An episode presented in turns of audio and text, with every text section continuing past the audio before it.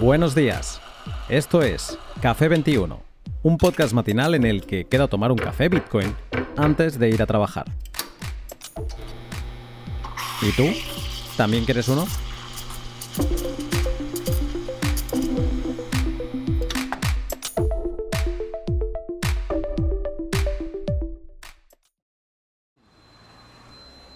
Buenos días, Alfred. Bueno, estamos aquí caminando por las calles de Bilbao. Yo ya camino al aeropuerto porque ya me voy después de dos días, bueno, diríamos que intensos o, o más o menos intensos.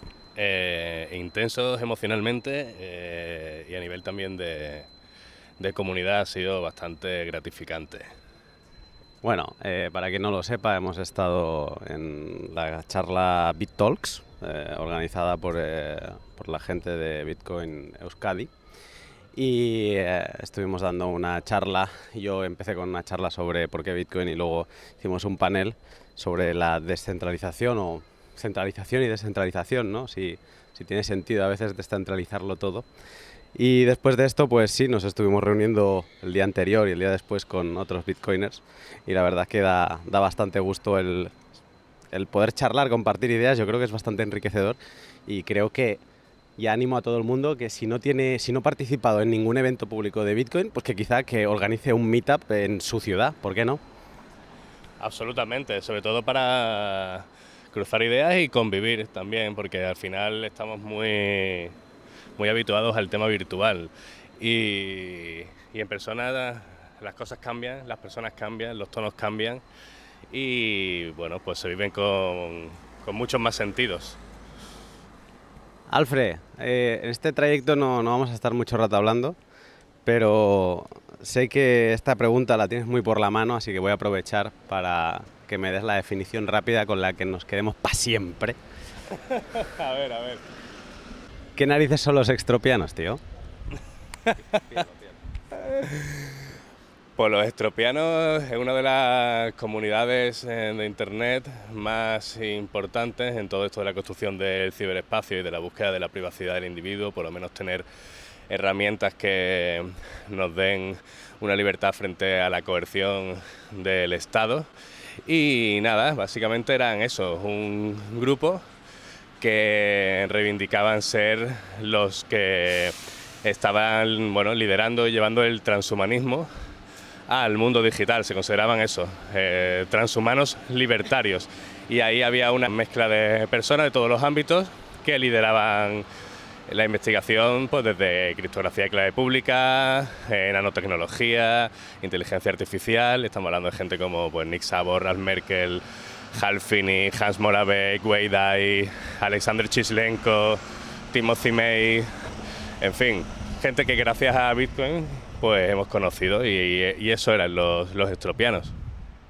Vale, pero te escuchaba y solo ha habido una palabra que, me ha, que se me ha separado de lo que yo entendía por los cypherpunks. O sea, todo te hubiera dicho, coño, esos no son los estropianos, esos son los cypherpunks. Pero solo la palabra ha sido transhumanismo, esa sí que es la que no lees en los cypherpunks, o al menos no la he leído yo.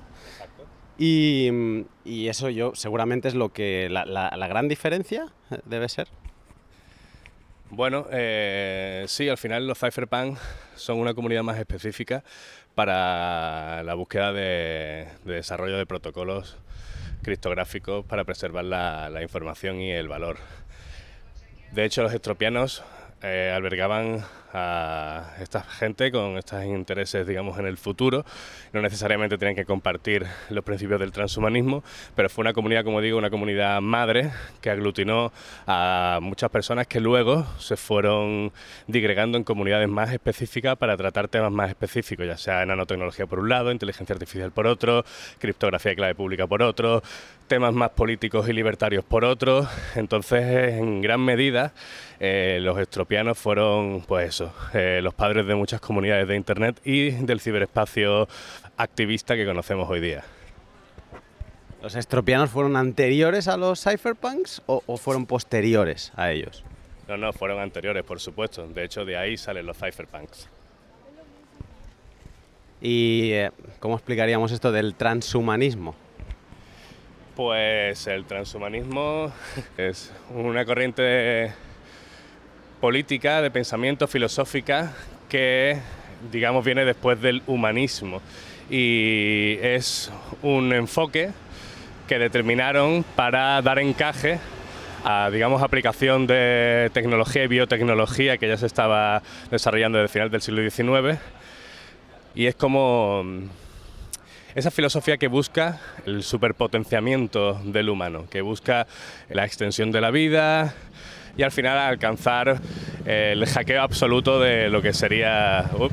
se me ha colado la moto. Estamos en Bilbao. Y al final lo que buscan sobre todo es eso, es el hackeo del código de la vida para intentar eh, mantenerlo... ¿Cómo le podría decir eso? Perdona, se nos mete la moto ahí en el cerebelo. Pues eso, básicamente los, transhumanos lo que buscan es eh, la mejor calidad de vida con la aplicación de tecnología. Por eso, dentro de la corriente transhumanista y posthumanista, está muy, muy en boga todo el tema de la biotecnología. ¿Son buenos o son malos los extropianos? O sea, es. Porque claro, cuando te pones a. O sea, el movimiento Cypherpunk como que encaja muy bien, ¿no? Eh, sí, sí. Como que encaja muy bien, pero a la que nos ponemos a, hablar de, la, de superpotenciar al humano, de... Claro, ahí ya nos lleva a cosas que escuchamos ahora mismo, que si en la web, que si tal, ¿no? Eh, esa mezcla entre humano y máquina y tal. Eh, tú que lo has investigado más, ¿qué sensación te llevas de esto? Pues que de primeras plantea retos eh, morales.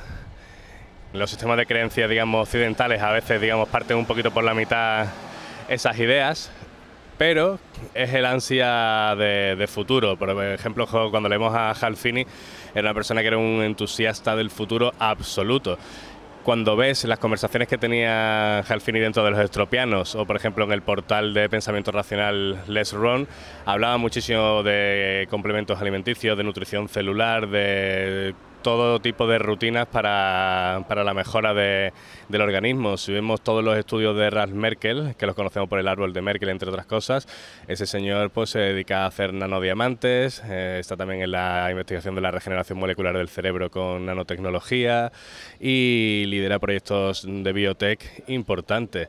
Y así sucesivamente. Alexander Chislenko estuvo, eh, fue digamos el que teorizó sobre los cyborgs de manera, de manera contundente y real y así podemos estar hablando hasta el infinito. Es decir, estas personas no contemplaban un futuro próximo sin un mix entre biología humana y tecnología eh, puntera. Alfred, un gusto como siempre escucharte. Vamos a ver si llega este autobús aquí. Ya estamos en la parada de la plaza de Moyúa, creo que es, si no lo digo mal. Y, pero bueno, un, gusto eh, hablar contigo, compartir estos días contigo, conocerte en persona. Y, y nada, espero seguir escuchándote y aprendiendo más sobre esto. Pues nada, Luna, igualmente han sido unos días de puta madre, la verdad. Yo encantado de transmitir toda la información que voy asimilando para ti, para tu comunidad y para todas las personas que, quieran escucharnos y sobre todo también pues eso, para aumentar la curiosidad y mucha de la información que digo está pública, solo tienen que rastrear o irse ahí a mi canal y mi web que también voy dejando links de utilidad y bueno, que tenga excelente viaje y espero que nos veamos pronto.